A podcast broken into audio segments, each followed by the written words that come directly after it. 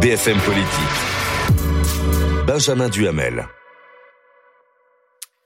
Vous regardez BFM Politique, invité Xavier Bertrand, président Les Républicains de la région euh, des Hauts-de-France. Xavier Bertrand, on va bien sûr parler de la, de la situation au Proche-Orient dans quelques instants, mais juste avant, le, le président de la République a annoncé ce matin un projet de loi pour inscrire le droit à l'interruption volontaire de grossesse dans la Constitution. Euh, un texte présenté avant la fin de l'année au Conseil des ministres, a-t-il dit. Euh, question simple, est-ce que vous soutenez cette initiative? J'y suis favorable. Je sais que certains disent qu'il n'y a pas de remise en cause du droit à l'avortement dans notre pays aujourd'hui, mais je pense que c'est important de disposer pour aujourd'hui, pour demain et pour après-demain, et de reconnaître cette liberté, ce droit pour les femmes dans notre pays. Donc l'inscription dans la Constitution, j'y suis favorable. Il y, avait une, pardon, il y avait une bataille sémantique, justement, vous parlez de droit. Euh, il sera inscrit liberté pour les femmes. La gauche plaidait pour le mot droit. Vous regrettez que ce ne soit pas le mot droit qui ait été inscrit? Il n'y a pas lieu d'essayer de, trouver des différences, parce que même la gauche, à l'époque, avait reconnu que le vote du Sénat était une avancée importante qui parle de liberté. Pourquoi? Pour tout simplement laisser la possibilité aux législateurs, au pouvoir public, de bien montrer comment cela pourra être le plus concret possible. Parce qu'encore une chose, que ce soit inscrit dans la Constitution, c'est important, que l'accès à la à l'IVG soit effectivement euh, possible partout sur le territoire, c'est aussi important. C'est juste pour donner cette pleine application à ce principe qui sera demain Bertrand, vous entendez ceux qui disent euh, c'est pas forcément la priorité du moment. Euh, aucun parti politique en France ne menace réellement l'accès à l'IVG. Euh, Est-ce que c'est la priorité de mobiliser les forces politiques pour changer la Constitution en inscrivant ce droit à l'IVG Écoutez, c'est le choix du président que de le faire maintenant. Si vous me demandez s'il y a beaucoup d'autres points sur lesquels il faudrait modifier la Constitution le plus rapidement possible, je vous dirais oui. On aura certainement l'occasion dans cette émission d'y revenir. Mais encore une fois, par rapport à ce principe, oui, je le soutiens. Et je rappelle à ceux qui nous regardent en direct que juste à la droite de l'écran, vous voyez ce QR code que vous pouvez euh, flasher pour interroger directement euh, Xavier Bertrand et on relaiera vos questions tout au long de l'émission. Une question d'Amandine Atalaya sur la situation au Proche-Orient. Amandine. Oui, Xavier Bertrand, puisque depuis euh, vendredi soir, l'armée israélienne a décidé d'intensifier ses bombardements à Gaza. Le Premier ministre israélien Benjamin Netanyahu parle d'une guerre qui va être longue et difficile et l'ONU s'inquiète, parle ce matin d'une situation de plus en plus désespérée. Est-ce que euh, vous vous inquiétez pour le sort des victimes palestiniennes ou est-ce que vous dites de toute façon Israël a un droit inconditionnel euh, de se défendre? Israël a un droit inconditionnel à se défendre et nous devons soutenir Israël. Mhm. Et l'ONU aurait été bien avisée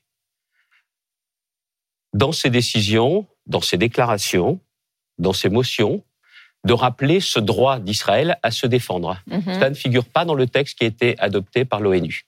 Comme l'ONU n'a pas rappelé non plus les massacres perpétrés par le Hamas. Une résolution Et l'ONU, dans cette résolution, n'a pas non plus fait état de tous les otages qui sont encore détenus par ces terroristes du Hamas. résolution votée par la France. Oui, elle a été votée par la France parce qu'il s'agit de la charte des Nations Unies, mais l'ambassadeur l'a fait savoir et je pense qu'il aurait fallu entendre davantage nos représentants indiquer que cette résolution, telle qu'elle est aujourd'hui, d'ailleurs pas de force obligatoire, Mm. mais surtout qu'il y manque cette condamnation du Hamas, l'exigence vis-à-vis des otages, et aussi de rappeler le droit d'Israël à se défendre. Mais est-ce qu'il Tout faut ça poser des limites absent de cette à résolution. Israël? Est-ce qu'il faut poser des limites à Israël?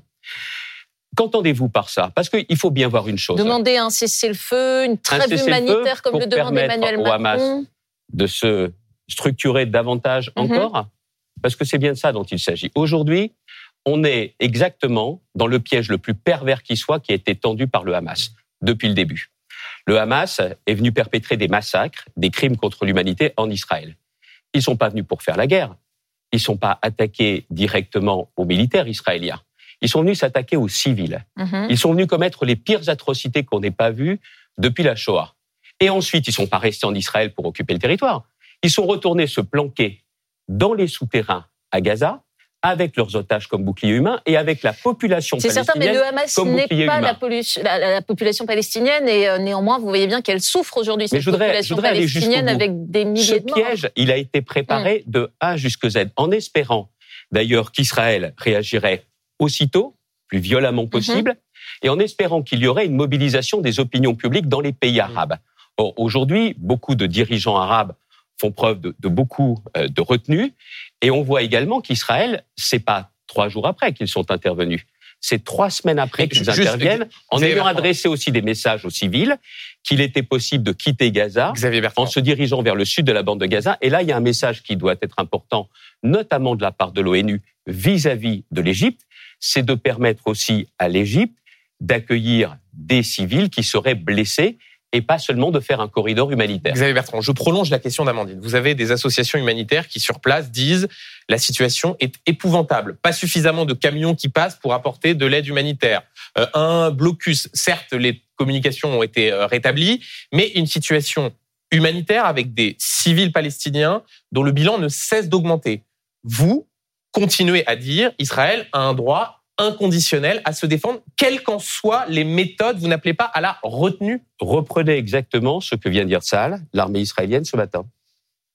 Ils viennent de dire aux populations civiles de se diriger vers le sud de Gaza de façon à pouvoir être prises en charge. Xavier Bertrand, Non, Et vous savez que le Sud est également je voudrais bombardé. juste vous expliquer. Non, pardon Vous savez que le Sud est également bombardé. Non, ah non, c'est Gaza City qui est bombardé Mm. avant tout, parce que c'est là qu'est principalement le Hamas. D'ailleurs, si les Américains, si les Égyptiens, si la France est aussi positionnée avec un, navire de, de sa flotte de façon à pouvoir accueillir ceux qui auraient besoin d'être soignés, c'est là qu'est possible d'avoir ce corridor humanitaire. Mais vous savez, Donc, il on n'y ne peut a, juste, il y a pas pas le moindre appel à la retenue dans votre message politique, Monsieur euh, Duhamel, diplomatique. Et c'est-à-dire que certains vont penser que vous n'avez aucune empathie ce message, il a pour été les porté victimes par palestiniennes. Salle ce matin encore. Que bien évidemment, entre deux frappes, entre plusieurs frappes, personne ne souhaite que les humanitaires, les, les médecins ne puissent pas porter secours. Mais ce qu'il faut bien comprendre les victimes aujourd'hui, civiles sont des dommages collatéraux auxquels on ne peut pas grand-chose. ce sont des victimes du Hamas. Il y a deux victimes dans ce drame. Il y a les victimes israéliennes. Et je voudrais rappeler aussi qu'il y a des victimes françaises dont on parle peu, et pas seulement les otages. Et la population palestinienne est victime du Hamas, et le Hamas le savait pertinemment. Le Hamas l'a fait exprès pour provoquer cette réaction.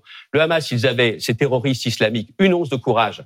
Ils mettraient la population civile dans les souterrains, au lieu de se planquer, et ils seraient à la surface. Voilà exactement le piège dans lequel on essaye de nous faire tomber. Mais ce combat que porte Israël, le combat que porte Israël, c'est la pointe de l'Occident. C'est aussi notre combat par rapport aux terroristes islamiques. Voilà aujourd'hui donc, ce quand le qu'il faut président dit il comprendre. faut une trêve humanitaire, il se trompe? Je vous dis clairement que si la trêve humanitaire permet au Hamas de se ressaisir, de se renforcer, la réponse est non. S'il s'agit de prendre en charge humanitairement, médicalement, ceux qui sont blessés, évidemment, tout le monde le dit. Même l'armée israélienne le disait ce matin encore. Il ne faut pas non plus en- entendre qu'une seule chose. On est aujourd'hui, et je voudrais marquer un peu un, un coup d'arrêt par rapport à cette désinformation permanente que, que l'on entend. Israël serait responsable de cette situation. C'est le Hamas qui est responsable de cette situation. Israël n'aurait pas le droit de se défendre. Et écoutez, nous, quand il y a eu le Bataclan, qu'est-ce qu'on a fait? On a bombardé Raqqa. Et d'ailleurs, l'ONU, en Syrie, Mm. l'ONU nous a reproché en 2017, après coup, que les, les frappes aient été trop importantes. Qui aurait pu nous empêcher de le faire? Personne. Et donc, ce que nous avons fait, nous, Français, nous voudrions pas qu'Israël puisse le faire. Et quand les Américains, après le 11 septembre, sont allés bombarder l'Afghanistan, Oui, et Joe Biden dit- Joe Biden incite les Israéliens à ne pas reproduire les mêmes erreurs qu'après le 11 Oui, mais septembre. toujours est-il que quand vous voulez vous défendre et quand vous voulez éradiquer le terrorisme, c'est votre droit, pardon, c'est votre devoir de pouvoir le faire. Et on ne peut pas être aux côtés des Israéliens pour leur dire notre compassion, nos condoléances, notre soutien quand ils sont massacrés comme ça a été le cas, et aujourd'hui ne pas les soutenir dans leur action. Question d'Olivier Beaumont sur la ligne politique de votre parti. Effectivement, et notamment euh, votre président, Éric Ciotti, euh, lorsqu'on l'interroge sur la situation humanitaire euh, à Gaza, euh, je vais reprendre ses mots hein, sur la solution à deux États, il renvoie cela au catéchisme diplomatique. Est-ce que c'est aussi votre ligne? Ça a toujours été l'objectif de la diplomatie française et pas seulement de la diplomatie française. Mais on va être lucide. Ça ne marche pas. On va être lucide. Mmh. Vous voulez donc un, un État palestinien tant qu'il y a le Hezbollah, l'Iran derrière qui tire les ficelles, tant que le Hamas n'est pas éradiqué. Vous imaginez si en France, vous aviez un État à 20 kilomètres de Paris et un État dont vous savez pertinemment que ceux qui veulent la destruction de Mmh. votre pays Donc naïf, peuvent être à la c'est tête naïf de aujourd'hui de tenir encore cette Ah, ligne Aujourd'hui, il est évident que vous ne pouvez pas parler de deux États tant que le Hamas ne sera pas éradiqué et tant que vous aurez dans cette région des gens qui veulent la destruction d'Israël. Imaginez la France, où vous avez, encore une fois, à quelques minutes de chez vous, des gens qui veulent votre destruction ou qui pourrait diriger. C'est pas le sujet du moment. C'est pas le sujet du moment. Le sujet du moment, c'est d'éradiquer le Hamas. Est-ce qu'on peut écouter ensemble alors euh, Xavier Bertrand, un homme, un ancien premier ministre dont vous avez été vous-même un ministre, Dominique euh, de Villepin, qui s'est son ministre, oui. exprimé sur cette situation d'une façon euh, nuancée, plus nuancée. On l'écoute cette question palestinienne, elle ne s'effacera pas. Et donc, il faut la traiter et il faut lui apporter une réponse. Et c'est là où il faut du courage. Parce que ce que je veux dire, c'est que l'usage de la force est une impasse. Il ne dit pas du tout euh, comme vous, finalement, Dominique de Villepin. C'est-à-dire, il est naïf, il se trompe? Mais je ne sais pas s'il le dit dans son interview. La priorité, c'est d'éradiquer le Hamas. Éradiquer le Hamas. Et ensuite, mais comment on éradique le Hamas dans la mesure où ses dirigeants vivent à l'étranger Une nouvelle hydre islamique ne voit le jour ensuite. Hum. C'est parce que ce combat ne peut pas s'arrêter. Hum. Et d'ailleurs, regardons bien les choses, ça déborde de beaucoup la situation en Israël. Nous, le risque, et nous le savons bien aujourd'hui, c'est en France qu'il y a beaucoup de risques d'attentats, beaucoup de risques d'opposition, de fracturation. on va y revenir dans d'autres pays européens. Et on va y revenir dans un instant. Je vous disais tout à l'heure, la lucidité, c'est de voir ce qui se passe là-bas. C'est pas seulement le combat On va y revenir dans un instant. Notre combat. Euh, quand on écoute Dominique de Villepin, il dit, au fond, euh, il faut pas qu'il y ait la loi du talion. Il rappelle ce qui a été une sorte de position d'équilibre de la diplomatie française qu'on a appelée une position euh, gaulo-mitterrandienne ce qui était aussi la position de Jacques Chirac quand vous étiez ministre. Donc vous dites tout ça, euh, maintenant c'est euh, irénique, naïf, il faut qu'on soit seulement dans un soutien inconditionnel au gouvernement israélien. Pas du tout. Mais le pragmatisme impose aujourd'hui de dire que si vous voulez aujourd'hui une solution à deux États avec la force de ceux qui tirent les ficelles et qui veulent la destruction d'Israël, ça n'est pas possible. Et nous-mêmes, nous ne réagirions pas autrement. Et, et Dominique de Villepin dit des bombardements massifs et des victimes civiles vont éloigner la possibilité d'une solution politique et d'une solution diplomatique. Donc il se trompe. Non, parce que c'est la façon de préparer une offensive terrestre, encore une fois, pour mettre hors d'état de nuire ces terroristes du Hamas. Voilà aujourd'hui la réalité des choses. Et on ne parle pas non plus de tous ces otages. Qu'est-ce qu'ils attendent pour les libérer? Qu'est-ce qu'ils attendent? Vous vous rendez compte qu'on a eu une résolution de l'ONU sans parler de la situation de ces centaines d'otages. Mais où est-on? Quand est-ce qu'on va ouvrir les yeux? Faut marquer un coup d'arrêt à cette dérive où on est en train aujourd'hui de ne pas se rendre compte de ce qui se passe là-bas. C'est aussi ce qui nous concerne ici. Question d'Olivier sur le, déplacement du président de la République cette semaine. Et oui, effectivement, Emmanuel Macron s'est rendu au Proche-Orient et il a fait une proposition qui a surpris tout le monde, y compris ses, ses plus proches soutiens, avec cette idée de coalition internationale pour lutter contre le Hamas. Alors, que c'était pas très clair. L'Élysée, après, a expliqué ce serait plutôt une forme de coopération en termes de, de renseignement. Est-ce que c'est une bonne idée, une bonne solution selon vous? Bon, vous l'avez dit vous-même, ça n'a pas paru effectivement très clair à tout le monde et ce sera certainement compliqué d'embarquer un certain nombre de pays arabes. Mais l'idée qu'on doit unir nos forces pour les éradiquer, oui, j'y souscris. Mhm. J'y souscris. Et je pense que c'est l'intérêt de tous. On l'a vu notamment avec Daesh, on le voit aujourd'hui, mais attention, il ne faut pas non plus qu'on ait la mémoire trop courte, parce qu'à chaque fois, on pense avoir coupé une tête et que c'est terminé. Non, c'est une hydre qui peut voir ressurgir de nouvelles têtes. Et c'est la raison pour laquelle on ne doit pas baisser la garde. Et l'on doit comprendre que c'est une guerre que nous mènent ces terroristes islamiques. Et dans une guerre, c'est simple. Ça sera eux ou nous. Mais donc, quoi, c'est un, conflit, de civilisation qui se, qui se joue Écoutez, quand euh, j'entends hier le, le discours de M. Erdogan, il y a de quoi être inquiet quand il critique l'Occident. Et d'ailleurs, je crois qu'il va être urgent au sein de l'OTAN de bien réaffirmer quelles sont les valeurs de l'OTAN et que la Turquie, par la voix de son président, s'explique clairement. On ne peut pas être contre l'Occident comme il le laisse entendre, mais d'un autre côté rechercher la protection de l'Occident au sein de l'OTAN. Et avoir ce discours à géométrie variable. Pour rebondir sur ce que disait Olivier, est-ce que globalement vous diriez que le voyage du président de la République était réussi? Il est allé à Ramallah, euh, il a pu rencontrer des chefs d'État de pays arabes que Joe Biden, le président américain, n'avait lui-même pas pu rencontrer. C'était utile Il était important d'avoir ce voyage. Oui, je le pense. Ça n'a pas empêché la région de s'embraser quand on voit ce qui se passe depuis 24 heures pour autant. Oui, mais encore une fois, les choses étaient connues, elles étaient prévues depuis longtemps. Et je voudrais juste repréciser encore une fois, euh, Israël a attendu trois semaines pour le faire, après avoir envoyé nombre de messages pour dire à ces populations civiles palestiniennes de pouvoir quitter euh, Gaza City. On a besoin aussi de faire pression davantage sur l'Égypte parce qu'il y a une porte d'accès sur l'Égypte pour accueillir notamment des blessés, les femmes, les enfants. Mais pour le reste, il faut bien comprendre que c'est machiavélique le piège du Hamas, machiavélique. Et qu'il est important pour nous de ne pas aujourd'hui tomber dans tous les pièges. Quand je vois aujourd'hui que des organes de presse français, le Nouvel Observateur par exemple, s'est permis de, de, publier un questionnaire. Vous êtes plutôt Hamas ou vous êtes plutôt Likoud mmh. Quand je dis qu'il faut marquer un, un coup d'arrêt à cette inversion des valeurs, mais aujourd'hui la, la, la parole d'un groupement terroriste comme le Hamas vaut autant que la parole d'une démocratie comme mais, Israël. Vous Bertrand, vous parlez d'un piège. Est-ce que non mais attendez, euh, attendez sur ce non mais juste, est-ce que avoir un message qui peut apparaître comme déséquilibré, qui n'évoque pas les victimes civiles palestiniennes, est-ce que ce n'est pas précisément le piège que tend euh, à Israël et aux sociétés occidentales le mouvement terroriste du Hamas? Benjamin Duhamel, je vous ai dit aujourd'hui qu'il y a deux victimes. L'enfant palestinien qui meurt comme l'enfant israélien qui est mort, c'est un drame les deux victimes, un seul coupable, le Hamas. Voilà la réalité des choses. Mmh. Je prends le nouvel observateur qui se permet aujourd'hui de dire vous êtes plutôt Likoud, vous êtes plutôt Hamas. C'est-à-dire que regardez dans ce qui s'est passé avec l'hôpital à Gaza. Pendant mmh. des heures et des heures, on a dit qu'Israël était responsable de cette attaque, avant de s'apercevoir que ça n'était pas le cas. On place sur un même plan la parole d'un groupement de terroristes qui ont procéder à des massacres mhm. avec celui d'une démocratie. Mais il faut qu'on se réveille quand même. Parlons aussi euh, des manifestations qui ont lieu euh, en France, Xavier Bertrand, puisque hier, une manifestation pro-palestinienne a été euh, interdite.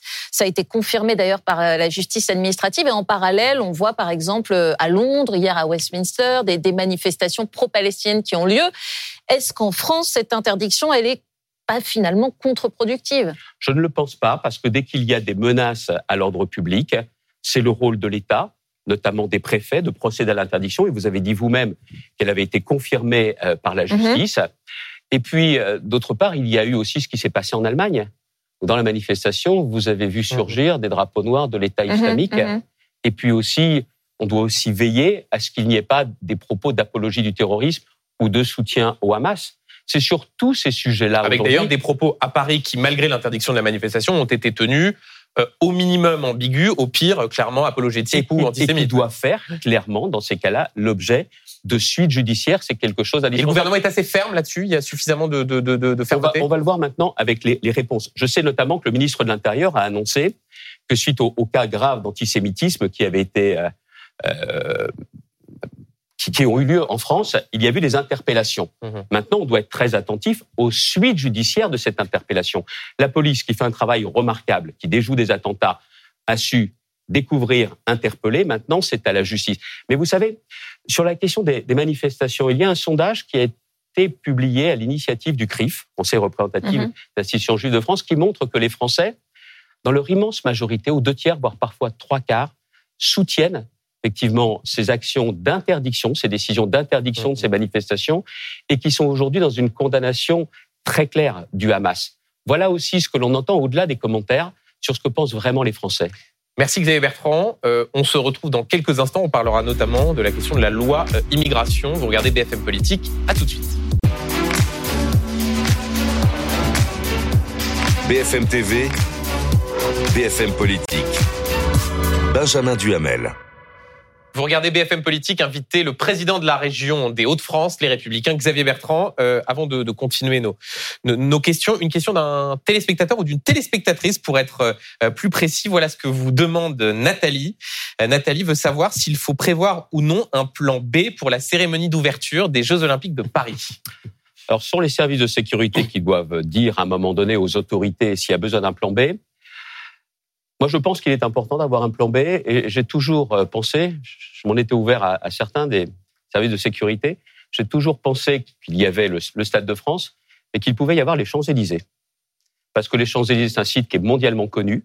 C'est un site qui est beaucoup plus facile à sécuriser que la Seine et qui nous renvoie aussi à, cette, euh, à ce souvenir exceptionnel du bicentenaire de la Révolution française en 89. Mmh. Donc, j'ai toujours pensé que c'était le cas. C'est un autre choix qui a été fait par les autorités. Ce serait, quand même une sorte d'aveu d'échec de ne pas réussir à pouvoir faire cette cérémonie d'ouverture sur la scène, aussi compliquée à organiser soit-elle. Qui doit nous promettre un spectacle formidable. Vous avez entièrement raison. Au monde entier, mmh, la Seine, les monuments, Paris, la France. Je suis entièrement d'accord avec vous. Mais si à un moment donné, les services de sécurité s'ouvrent auprès des autorités en disant on a un risque majeur. Donc, les imaginez anticiper un plan B peut avoir du sens. Il y a le Stade de France mais j'ai toujours pensé que les Champs-Élysées étaient un formidable site et surtout, on me dit qu'il est beaucoup plus facile à sécuriser. Euh, je continue et je rappelle à ceux qui nous regardent que sur la droite de l'écran, vous pouvez flasher ce QR code et on continuera à relayer les, les questions des téléspectateurs et téléspectatrices comme Nathalie à l'instant. Xavier Bertrand, le projet de loi immigration est toujours suspendu au fameux article 3 qui permet la, la régularisation des travailleurs dans les métiers euh, en tension. Éric Ciotti, le patron des Républicains, et Olivier Marlex, le patron des députés LR, répètent ce matin leur opposition à cette mesure. Gérald Darmanin ment aux Français. Euh, voilà ce que dit Olivier Marlex. Euh, Est-ce que vous dites à vos amis des Républicains, notamment à l'Assemblée, compte tenu de la menace terroriste, euh, il faut se rassembler et soutenir le texte du gouvernement? Aujourd'hui, l'article 3, l'article 4, qui suit l'article 3 sur cette régularisation, enfin, ce droit automatique à la régularisation pose un vrai problème. Ce qui nous divise, on le met de côté, que le gouvernement retire ces deux articles, et là, les conditions d'un vote, d'un vote large, nous permettraient de faire passer ce texte. Qu'est-ce qui est important? Ce qui est important, c'est de reprendre le contrôle de notre politique migratoire. Et on peut le faire. On Mais peut donc, le pour être faire. parfaitement clair, juste Attendez, sur ce on point, peut vous- le faire, Oui. mais le préalable, c'est l'article 3, l'article 4 doivent être enlevés, et ensuite de prendre un certain nombre de propositions qui, euh, très honnêtement, je les portais en 2021 au moment de la pré-campagne présidentielle, nous permettraient de protéger les Français. Mais donc, La vous êtes moins braqué que euh, Olivier Marlex ou Éric Ciotti, qui, eux, sont vent debout contre ce texte de façon générale. Vous vous dites, si l'article 3 sort, je vote. Et vous demandez à vos troupes de voter. On verra aussi ce qu'il y a à l'arrivée dans ce texte. Parce qu'on peut très bien... Bon, ce qu'il faut savoir, c'est qu'on joue pas au jeu du chat et de la souris. C'est trop mais grave. Voilà, C'est trop important. Il faut prendre un engagement. On a une euh, menace terroriste islamique comme rarement on l'a eu sur le territoire français. Et nous avons aussi absolument besoin de montrer que nous ne sommes pas condamnés euh, à, à laisser faire en termes d'immigration. On peut reprendre le contrôle. Et donc, On ce peut texte serait. le pouvoir. donc, ce, ce texte, si le gouvernement décide d'enlever les articles 3 et 4, vous dites, c'est toujours ça de prix. Enfin, attention, parce que la semaine dernière, le ministre de l'Intérieur indiquait qu'il n'y avait aucun tabou. Il y a des propositions qui sont faites sur les prestations sociales, c'est-à-dire qu'aujourd'hui, beaucoup d'étrangers viennent aussi en France parce que les prestations sociales sont plus intéressantes que dans Mm. d'autres pays. Tout le monde est d'accord? Qu'est-ce qu'on attend pour changer cela? L'aide médicale d'État doit être transformée en aide médicale d'urgence. Alors c'est aussi euh, pour ça ouais. qu'il faut voir à la fin ce qu'il y aura dans ce texte. Et je voudrais aussi venir sur un point parce que j'entends dire oui, mais alors la droite, elle voudrait qu'il y ait une réforme constitutionnelle. Mm. Non, mais ça, ça aussi, c'est c'est pas un totem. C'est pour protéger les Français. Aujourd'hui, si vous avez quelqu'un qui présente un véritable trouble à l'ordre public, vous ne pouvez pas le renvoyer dans son pays s'il y a un contexte familial pour lui aujourd'hui, alors même qu'on sait qu'il est dangereux. Vous savez quelle est la proposition que je fais, c'est-à-dire que pour ceux qui sont fichés, euh, fichés, enfin, fichés au FSPRT, celui pour les individus les plus radicalisés, s'ils sont étrangers, qu'ils sont expulsables, dès que l'OQTF, dès que l'obligation de quitter le territoire est prononcée, ils ne restent pas chez eux, ils sont placés en centre de rétention Vous administrative. savez que C'est tout à fait Euh, possible dire juridiquement. n'est pas sûr qu'il y ait assez de place dans les centres de rétention administrative. Aujourd'hui, il y en a 1800. Gérald Darmanin en veut 3000. Si on prend les personnes frappées d'OQTF au sens large, c'est entre 100 000 et 130 000 par an euh, à minima. Admettons même qu'on réduise en prenant ceux qui les sont plus dangereux, dangereux, pour les, plus troubles dangereux. à l'ordre public. euh, Il n'y a pas assez de place. Alors attendez, au moment où je vous parle, vous avez à peu près 150 à 200 places qui sont vacantes hier. Hier. Hmm. Dans tous les centres de rétention Parce qu'il y a toujours un, comment dire, un sorte de fond de roulement qui Mais peut donc, vous en permettre avez 200. de. Ce qui veut donc dire que vous avez les la les plus possibilité de mettre à l'écart les dangereux. Hmm. Tout de suite, immédiatement. Et d'autre part, je suis intimement convaincu qu'il est possible d'aller beaucoup plus vite sur la construction de ces centres de rétention. Ce ne sont pas des prisons de 700 places, ce sont des centres de rétention Hmm. qui sont de taille beaucoup plus modeste. Et on peut aussi faire appel au patrimoine de l'État pour pouvoir construire très vite là-dessus. Ce qui est important, vous pouvez prendre toutes les mesures de protection que vous voulez. Et Dieu sait si on a besoin de renforcer notre, notre arsenal juridique. Mais en attendant, il faut qu'on se débarrasse des dangereux. Bah, C'est justement, possible Bah, plus vite oui. avec ce texte immigration, avec une telle disposition. Mais- Donc, vous voyez, l'article 3, l'article 4 en moins, ça ne suffit pas, mais on peut très Mais- bien, rapidement, améliorer la protection des Français. C'est d'ailleurs ce qu'ils nous demandent. est-ce que vous pensez que les Français comprennent votre position Parce que Gérald Darmanin euh, a annoncé une dizaine d'amendements supplémentaires pour durcir les conditions d'expulsion euh, des personnes radicalisées. Il a même dit que si son texte avait été euh, adopté, l'attentat d'Arras n'aurait pas eu lieu. S'arc-bouter comme ça à ce point sur ce cet article 3 concernant les, métiers en tension, est-ce que c'est lisible auprès des Français?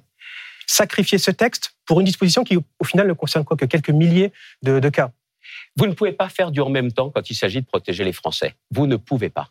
Vous ne pouvez pas créer un nouvel appel d'air et en même temps dire, bah, écoutez, maintenant, on va être beaucoup plus ferme. Mmh. C'est la raison pour laquelle ça n'a pas sa place dans ce texte. Et encore une fois, il ne s'agit pas de faire un caprice, il s'agit d'avoir l'obsession de protéger les Français. Comme nous avons aussi absolument besoin d'avoir un droit qui nous permette de dire clairement vous- qui vient Mais- et mais qui ne vient pas. À Donc, quoi jouent voilà. alors Éric Ciotti et Olivier Marlex quand ils euh, sont euh, aussi violents dans leurs interviews aujourd'hui, quand ils menacent par exemple d'une motion de censure si jamais le gouvernement utilise le 49.3 Est-ce que vous trouvez ça entendable ou, ou Madame, Il n'y a ridicule? pas de jeu de qui que ce soit. Il n'y a pas de jeu de chat et de la souris. Ou alors, je pourrais vous renvoyer à qu'est-ce qui se passe entre la première ministre et son ministre mais- de l'Intérieur? Mais sur Non, cette mais- non, mais motion de précisément, censure précisément, sur cette motion de censure, Les Français aujourd'hui sur sont la inquiets. motion de censure, est-ce que c'est une bonne idée ou pas? On verra ce qu'il y a à la fin. Dans Mais la droite, la droite peut assumer de ne pas voter ce texte dans le contexte qui est, qui est celui qu'on Ah, connaît? si c'est un texte qui ne nous permet pas de protéger les Français ou qui donne des demi-mesures pour les protéger, tout à fait. J'inverse la question d'Olivier. Est-ce que la droite peut assumer de vouloir faire tomber le gouvernement Borne en éventuellement déposant une motion de censure qui serait alors votée sur la question de ce texte? Est-ce que c'est une Monsieur possibilité Duhamel, à l'arrivée dans ce texte, quand il sera passé par le Sénat, et je fais vraiment confiance à Bruno Retailleau, avec qui je me suis entretenu, pour qu'il y ait des mesures qui permettent de, de le rendre plus efficace pour protéger les Français. On verra ensuite à l'Assemblée. Mais si au final, c'est un texte qui fait en grande partie semblant ou qui ne règle pas les problèmes, la réponse est oui. Mais en attendant, aujourd'hui, il y a vraiment la possibilité pour celles et ceux qui sont de bonne volonté, qui entendent le message des Français, qui vous disent ça ne peut plus Mhm. durer, tout simplement de rendre ce texte plus efficace. Voilà ce qui est possible. Quand on écoute Éric Ciotti et Olivier Marlex, on a le sentiment que Gérald Darmanin est l'homme à abattre. C'est quoi? C'est parce que c'est un ministre de droite? Pourquoi des mots aussi vifs, aussi forts à son égard? Ce qui est sûr aujourd'hui, ce qu'on doit abattre, c'est le terrorisme islamique. Et j'aime pas les chasses à l'homme, quelles qu'elles soient. Aujourd'hui, euh, le ministre de l'Intérieur n'est pas l'ennemi public numéro un. L'ennemi public numéro un, c'est le terrorisme islamique. Et on a la possibilité, toutes et tous, de faire preuve de responsabilité par rapport à ce qui se passe dans notre pays. Pas au nom de faux semblants. C'est pour ça que ce qu'on doit avoir dans le texte doit être vraiment fort, ferme, dur. Mais en tout état de cause, ne nous trompons pas de combat et nous ne trompons pas d'adversaire. Donc, quand vous considérez que quand Olivier Marlex s'en prend aussi frontalement en disant il ment, il va trop loin. Je suis pas un commentateur. Ça, c'est votre boulot Oui, oui. à vous. Mais Moi, on- ce que je veux Non, vous dire, question quand c'est même. le patron du groupe quand même. C'est pas Ce que- responsable de tenir ce genre de propos? On va pas passer dix minutes là-dessus. Non, je viens là, de vous dire moi, ma position. une minute. Je viens de vous dire Mm. quelles sont les conditions pour que ce texte soit Et on vous a entendu. aujourd'hui Mm. accepté. Et sur les Voilà. Positions du Rassemblement national, vous avez dénoncé les positions euh, des extrêmes, vous avez parlé de vautours même, c'est le mot que vous avez employé pour parler euh, des positions de, de Marine Le Pen euh, notamment. Euh, et pourtant, quand on regarde les sondages aujourd'hui, elle ne cesse de monter et elle apparaît de plus en plus crédible et non dangereuse pour les Français. Est-ce que vous n'avez pas l'impression, Xavier Bertrand, de, de prêcher dans le désert? Mais pourquoi ça? Parce que parce qu'elle monte Parce que le loup. Le Pen se transforme en agneau. C'est pas les Français qui ont changé. C'est le Front National qui ne parle plus le même langage. Mhm. Le langage qu'utilisait le Front National, voilà 10, 20, 30 ans. Mais il a peut-être changé, ils le ont Front tout National. oublié. Mais non, ils sont toujours avec les mêmes idées. C'est toujours le parti qui est l'héritier de Jean-Marie Le Pen. Mais aujourd'hui, le Front National, quand vous les écoutez bien, vous avez Monsieur Bardella, il sait même pas que Jean-Marie Le Pen existait. Madame Le Pen, qui a parmi ses proches Monsieur Lousteau, Monsieur Chatillon, Monsieur Chatillon qui s'occupait d'ailleurs de ses, de ses finances, de son micro-parti. pour Donc ceux qui nous regardent, des membres du GUD. de quelqu'un de très très proche, du GUD, Hum, hum. qui, qui ont toujours été marqués Et par un certain nombre de propos droite, antisémites. antisémites. vous savez ce qu'elle leur dit, Madame Le Pen? Eh les gars, planquez-vous là. Parce que pour l'instant, dans ma marche vers le pouvoir, vous êtes infréquentable, vous ressortirez après. Voilà ce qu'est le Front National. Le Front National aujourd'hui, ce sont ceux qui sont sur les plateaux de télévision et sur les réseaux sociaux, avant même que les secours n'arrivent quand il y a un attentat. Et là, ils sont à s'indigner en disant qu'ils vont protéger les Français. Et puis, dès que l'émotion est retombée, ah là, ils retournent se planquer parce qu'il faut des solutions.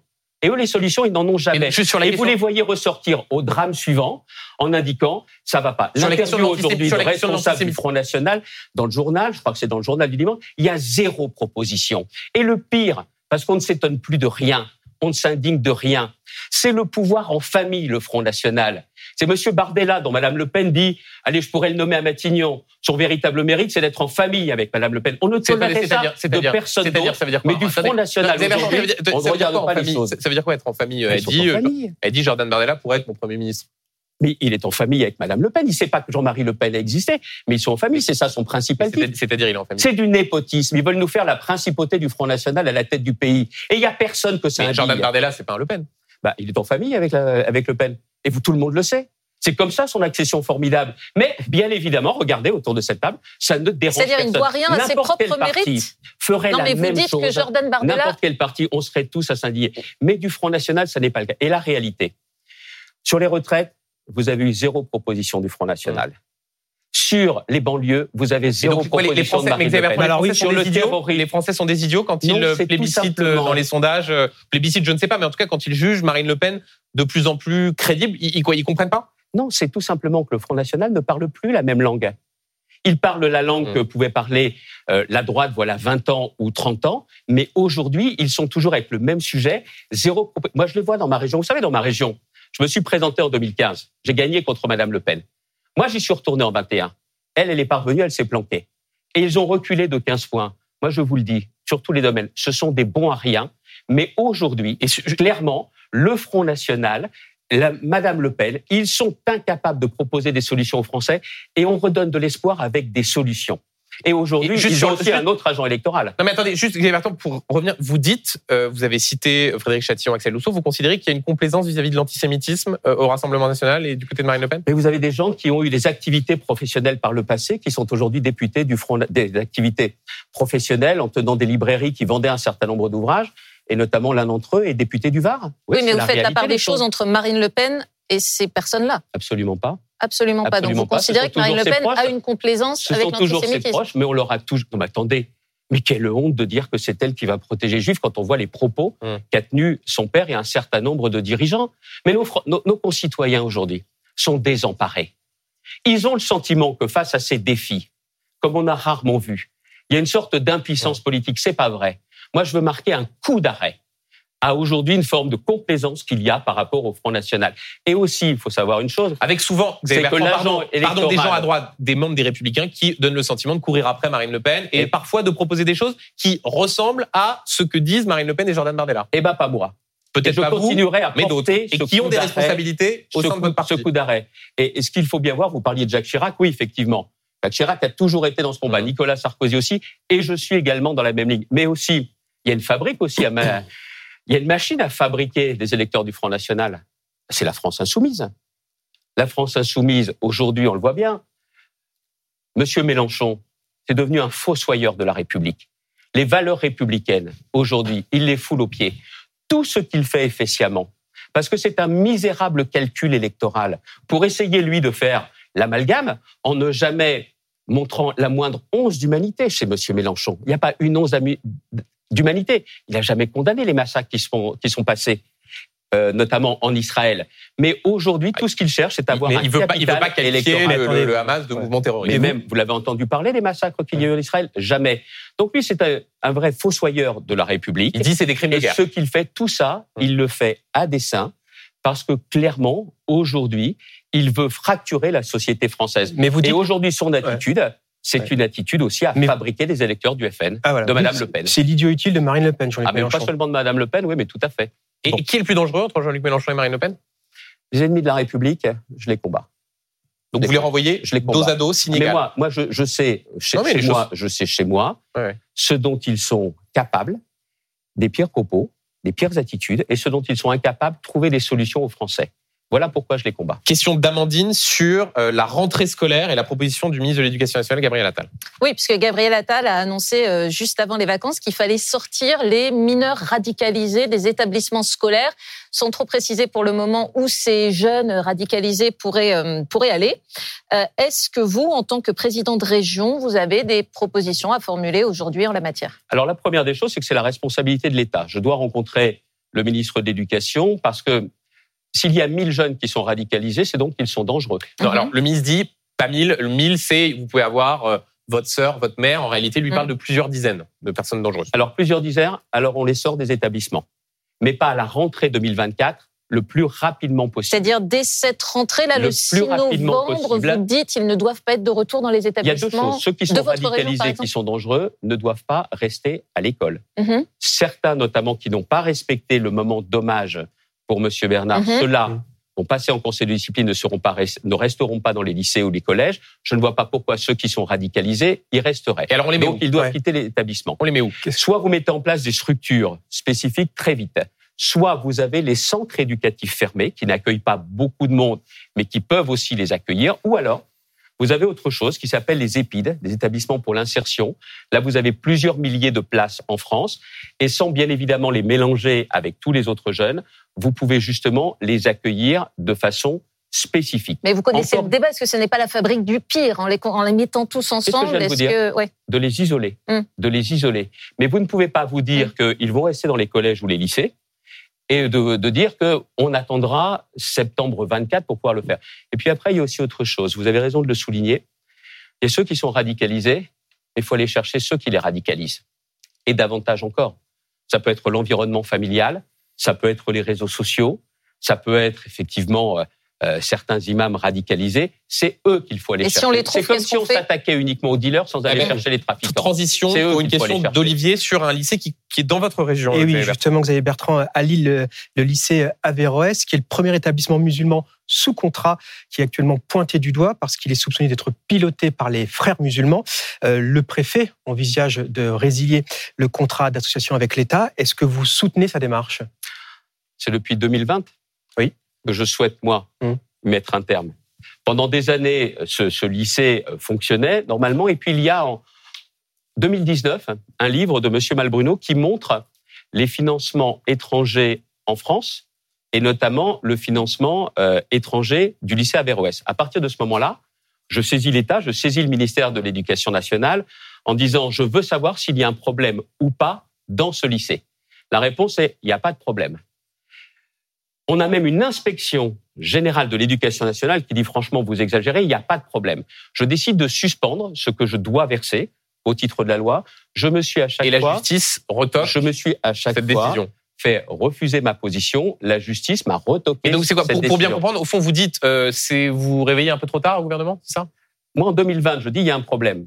Ensuite, vous avez autre chose. Vous avez une décision de la Chambre régionale des comptes qui, elle, voit que dans ce qui est enseigné dans ce lycée, il y a un problème avec certains ouvrages Mm. qui sont enseignés aux, aux élèves et qui montrent qu'il n'y a mais- pas d'égalité. D'accord, mais qu'est-ce qu'on Mais fait, vous vous Xavier rendez compte Bertrand Non, mais attendez, c'est pas que- ça que je veux vous dire. C'est que le ministère nous dit il n'y a pas de problème. Mm. La Chambre régionale des comptes dit il y a un problème. Et là, ensuite, j'ai le courage de- du préfet, du préfet Donc vous soutenez le dit- préfet D'accord, mais dans cette volonté de résilier le contrat avec qui aujourd'hui nous soutient. Alors, pour être très clair, oui, je soutiens et je soutiens d'autant plus oui, mais qu'est-ce qu'on fait que ça Pardon. fait maintenant trois ans D'accord, mais une part, que je suspends, Bertrand, moi, les versements Mm, mm, mm. et que la justice on a bien compris votre message, mais si on le sort du contrat, est-ce que ce sera pas plus difficile de pouvoir contrôler ce qui se passe à l'intérieur de cet établissement? Pas du tout. Et vous ne pouvez pas continuer à bénéficier de fonds publics quand vous ne respectez pas les principes de la République. Moi, c'est dès 2020 que je dis je veux savoir s'il y a un problème. Où je suis laissé tout seul face à la justice qui me condamne, qui m'oblige à verser. Qu'aujourd'hui, l'État décide de le faire, c'est une bonne chose. On l'aurait fait plus tôt, c'était mieux. Mais ça montre aussi une chose. Il y a la lucidité, il y a la vérité et il y a le courage. Et aujourd'hui, on est dans une époque où on a besoin de courage pour faire reculer toutes les formes aujourd'hui d'islam politique. Toutes. Xavier Bertrand, il nous reste pas beaucoup de temps. Quelques questions politiques pour terminer. Euh, Éric Ciotti, le patron de votre famille politique, continue de dire que Laurent Wauquiez est le candidat naturel euh, pour 2027. Est-ce que c'est votre candidat naturel? Et toutes les candidatures sont légitimes. Vous inquiétez pas, on aura l'occasion d'en reparler. Non, mais ça veut dire quoi Toutes les candidatures sont légitimes? Ça veut dire qu'il n'y en a pas une qui surnage en l'espèce, celle de Laurent Monsieur Wauquiez. Duhamel, vu l'actualité dont on a parlé. Non, c'est trop facile. Non, ça, non, mais c'est trop facile, Une mais primaire. je vais être très clair Une avec primaire, vous. une Ouais, primaire. Je vais être très clair avec vous. Toutes ces questions pour 2027, elles sont importantes, elles passionnent beaucoup de monde. D'accord, très bien. Mais aujourd'hui, toute l'énergie que je mets, notamment avec mon mouvement Nous France, c'est d'essayer de trouver des Eh ben, solutions aux problèmes des précisément, Français. si c'est Je votre suis un candidat, qui cherche si c'est votre des candidat solutions. naturel, Laurent Wauquiez, co- comment est-ce que ça se fait qu'on l'entende pas aujourd'hui? Posez-lui la question. Mais est-ce que ça vous Posez-lui la question. Enfin, je sais pas, vous êtes quand même dans le même euh, parti. J'ai été porte-parole d'une personne une fois, qui était Nicolas Sarkozy. Je ne suis plus le porte-parole de personne d'autre que de moi-même, et notamment dans ma région des 6 millions d'habitants Alors. de Hauts-de-France. Voilà. Xavier Bertrand, euh, les responsables politiques ont tendance à dire que ces questions de 2027, c'est des obsessions journalistiques. Bah, visiblement pas seulement, puisque regardez ce que vous pose, ce que vous demande Émilienne. Euh, elle vous demande si vous vous présenterez à l'élection présidentielle de 2027. Écoutez, aujourd'hui, aujourd'hui, est-ce que j'ai la même euh, détermination, le même engagement, la même dynamique? Oui, certainement. Mais vous savez, la fois dernière, j'étais persuadé d'aller jusqu'au bout et on sait comment l'histoire s'est terminée. En attendant, moi, je veux me rendre utile. Hmm. Je veux apporter des solutions. Je suis un opposant qui veut apporter des solutions dans le débat et je ne me gênerai pas pour le faire. Mais la question qui se pose avait raison. C'est les gens dans les discussions se disent mais en 2027, qui ce sera? Emmanuel Macron ne peut pas se représenter. Mais euh, il n'y a, pas de fatalité, il n'y a rien d'inévitable à se dire ça sera Marine Le Pen. Moi, je combattrai ça. Et est-ce que vous avez ménagé tout à l'heure Gérald Darmanin en ayant des mots plutôt agréables à son endroit parce que vous pourriez le soutenir? Non, c'est c'est pas ça le problème. C'est qu'il est en charge de la sécurité des Français. Je voudrais qu'il fasse davantage. Clairement, je pense qu'il faut faire beaucoup plus que ce que nous faisons aujourd'hui. Mais en tout état de cause, je ne me trompe pas. L'ennemi aujourd'hui de notre démocratie, c'est l'islam politique. Merci beaucoup, Xavier Bertrand, d'avoir été l'invité de BFM Politique.